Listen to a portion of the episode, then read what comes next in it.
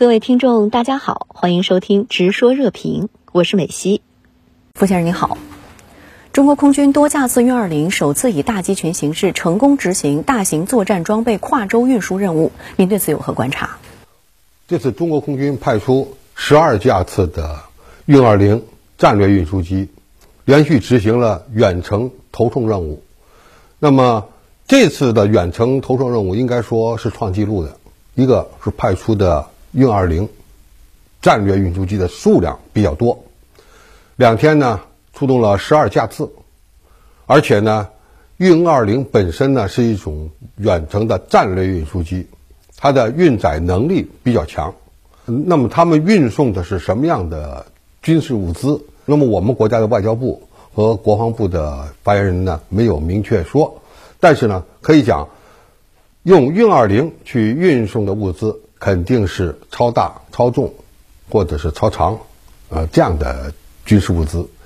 用其他的手段运送呢，可能会存在啊很多的麻烦和问题。用铁路运输也好，用船运也好，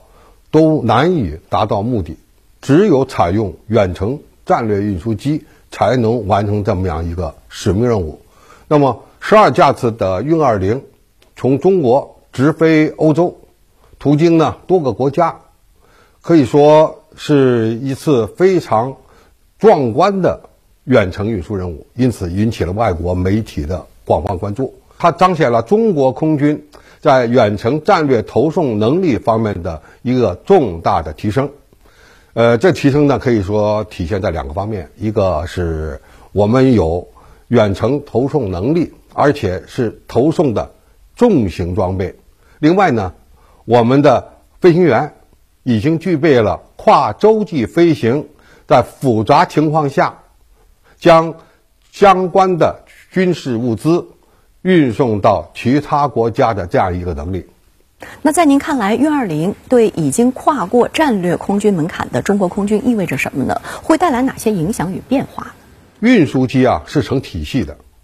它包括轻型战术运输机、中型战术运输机和。重型战略运输机，我们过去生产过运七、运八这两款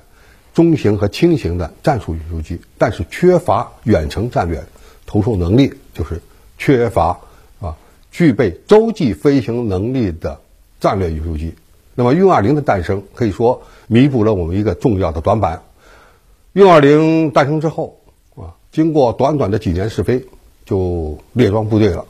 那么，列装部队这几年来，在疫情期间，很多亚洲国家的民众都见过中国的运二零，但是欧洲地区，特别是西欧、中欧、东欧地区，啊，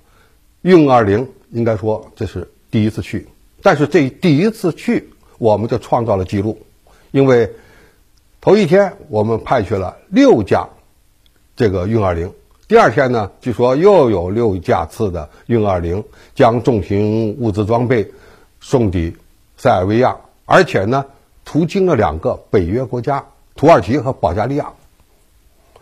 那么这样的一个大规模的远程洲际投送活动，可以说彰显了人民空军近年来在建立一支战略空军方面的努力。这个这个努力呢，一个是要有。新的装备平台，另外还有新的，是吧？这个飞行能力，